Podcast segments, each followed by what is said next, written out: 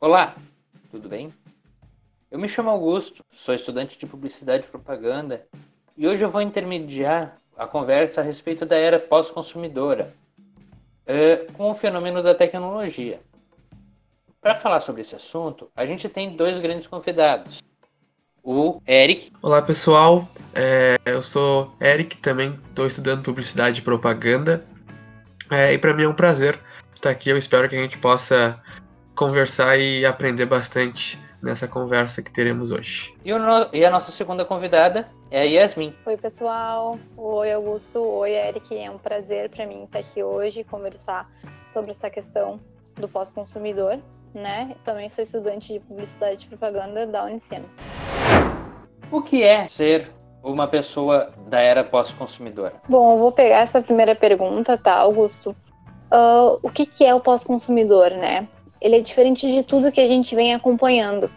O pós-consumidor ele não tem uma geração específica, que é o que a gente está mais habituado. Eu diria que é um estilo de vida ser pós-consumidor.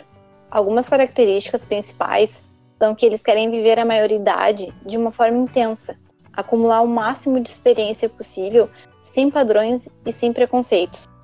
Mas aí você pode me perguntar, não tem uma geração específica e eles querem viver a maioridade?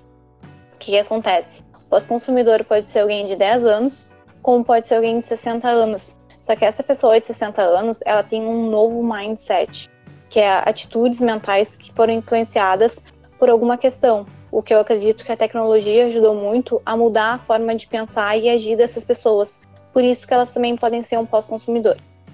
Desde quando saiu o termo? É, então, esse termo, né, esse conceito de pós-consumidor é uma coisa bem recente, né, de, de alguns anos para cá. Então, é, 2016, 2017, é, a partir desses anos que vai começar a ser discutido isso, né? Eu acho que está bastante associado à, à, questão da revolução digital, a questão do, das tecnologias se tornarem acessíveis a todos os públicos, né? Que possibilita exatamente isso que, que a Yasmin falou, né? Que tanto uma pessoa idosa quanto um, um adolescente, um adulto, ela possa interagir com a tecnologia, interagir com esses novos comportamentos e aí ser né, um pós-consumidor. Mas é uma coisa bem recente, 2016, 2017 para cá. E como eles se comportam? Cite algumas características e hábitos desse pós-consumidor. É, então, os pós-consumidores eles têm algumas características em comum, né? Eu acho que é bem importante falar que eles sempre buscam agilidade. Né? Então eles, eles não gostam de cadastros longos, não gostam de filas, não gostam de burocracia. Eles querem as coisas com muita praticidade. Então um exemplo que eu, eu gosto de trazer é sempre a questão dos bancos digitais, né? ou das fintechs que a gente tem hoje. Então, ao invés de você ir lá a um banco físico, passar horas ou numa fila às vezes ali para fazer um abrir uma conta ou para pegar um empréstimo, hoje você consegue fazer isso ali em alguns minutos no seu celular. Né? Então, o, o pós-consumidor ele gosta disso, ele gosta de agilidade, ele gosta da, das coisas ajudando ele a fazer tudo de uma forma mais rápida e mais fácil. E com relação à presença nas redes sociais e o tempo do pós-consumidor, qual é esse tempo? Como, como as empresas podem se adequar? Bom, falando sobre redes sociais, né, Augusto? O pós-consumidor ele está 24 horas nas redes sociais. E isso quer dizer o quê? Que as marcas têm que estar tá 24 horas por dia, 7 dias por semana. Né? É, a gente tem que acompanhar o tempo do consumidor. Então a gente tem que estar tá presente lá para mostrar tudo que a gente é. Mostrar, a marca tem que se mostrar ali, fazer a pessoa se identificar com ela, principalmente por causa da tecnologia nas redes sociais, né? E o tempo o tempo é o agora, é o instantâneo. Não há tempo porque é imediato para as pessoas. Aquele consumidor, se chegar às 11 horas da noite, ele saiu da faculdade, ele quer interagir, a empresa tem que estar tá pronta para isso. Né? E aí o que, que eu posso fazer uma relação que é até um pouco engraçada é com aquela música do Santos Tempos Modernos. Até tu pode botar aí para nós ouvir que eu acho que ela se encaixa perfeito com essa questão do pós-consumidor.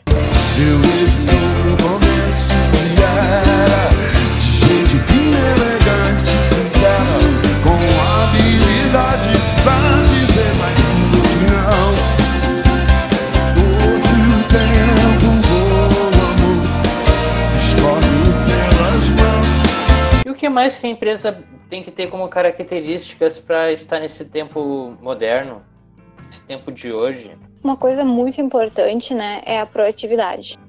Eles são muito exigentes, os pós-consumidores, então eles precisam que a marca seja proativa. E isso envolve o quê? A pessoa às vezes não tem um problema, mas ela pode ter no futuro e ela já vai querer uma solução. A empresa tem que ter isso, a marca tem que pensar no futuro, tem que pensar sempre estar um passo além do que o seu consumidor vai estar.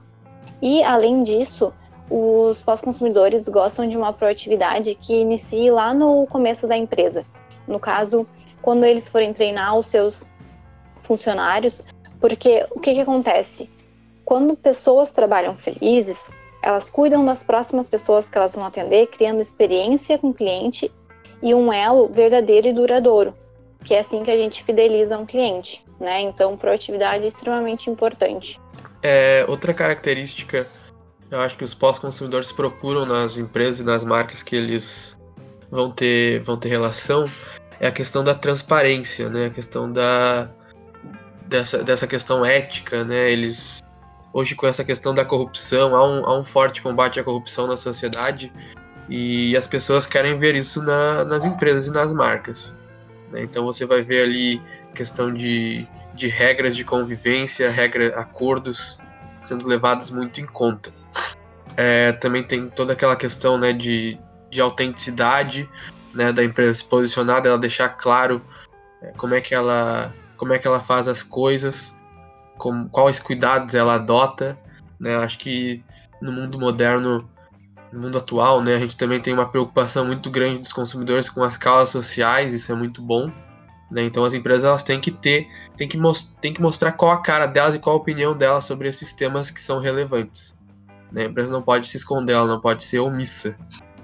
Eu acho que o pós-consumidor cobra muito isso. Não sei se vocês têm mais alguma coisa para falar disso. E como é que é a relação no, em tempos de Covid-19 como é que vocês veem o relacionamento das empresas eh, com relação a isso? Como é que fica a reputação de uma empresa mediante uma eh, pandemia como a gente está passando hoje? Bom, Augusto, a gente consegue ver, né, que a pandemia fez o mundo digital crescer totalmente, né? Então as empresas elas têm que estar preparadas para se mostrar e ajudar nas causas também, principalmente pelas redes sociais. As pessoas que ah, estão em casa fazendo quarentena acabam utilizando muito mais desses meios, né? Tanto Instagram quanto Facebook, e as empresas têm que estar lá, têm que estar presentes, mostrando que também estão passando por isso, né? Porque, como o Eric falou, a questão de autenticidade, né? Mostrar a verdade, a empresa ela tem que mostrar o que ela é. A pessoa tem que se identificar com essa empresa, né? Essa empresa me representa. Então, em tempos de Covid, pandemia é total, né? A empresa tem que estar tá no mundo digital mostrando a sua presença e a empresa tem que estar tá ajudando né, a comunidade e a sociedade. E eu, então, com essa última etapa do assunto mais atual, encerro o nosso podcast com essas contribuições. Alguma última palavra? Quem sabe deixar suas redes sociais daqui a pouco para uh, conversar, para interagir é, para é, debater mais esse tema? É, eu, eu queria só dizer né, então que eu acho esse tema muito relevante, eu acho que é o futuro, né? Que tanto as marcas quanto as pessoas se atentem a isso, porque vai definir o, as relações de consumo durante um bom tempo. Se alguém tiver interesse aí de acompanhar lá, é, minhas redes sociais é Eric Barragon, principalmente no Twitter e no Instagram. As minhas redes sociais é Augusto Alano Soares, se quiserem seguir o, a pessoa que conduziu aqui a, a fala. E você, Yasmin? Quem quiser conversar um pouquinho mais sobre esse assunto, né, sinta-se bem à vontade. Minhas redes sociais, é, principalmente o Instagram, arroba Yasmin. E a gente tem agradecimentos especiais à Unicinos, à Indústria Criativa, à Florinda das Doces Artesanais e à nossa orientadora e professora Anaís. Muito obrigado, pessoal. Até o próximo podcast.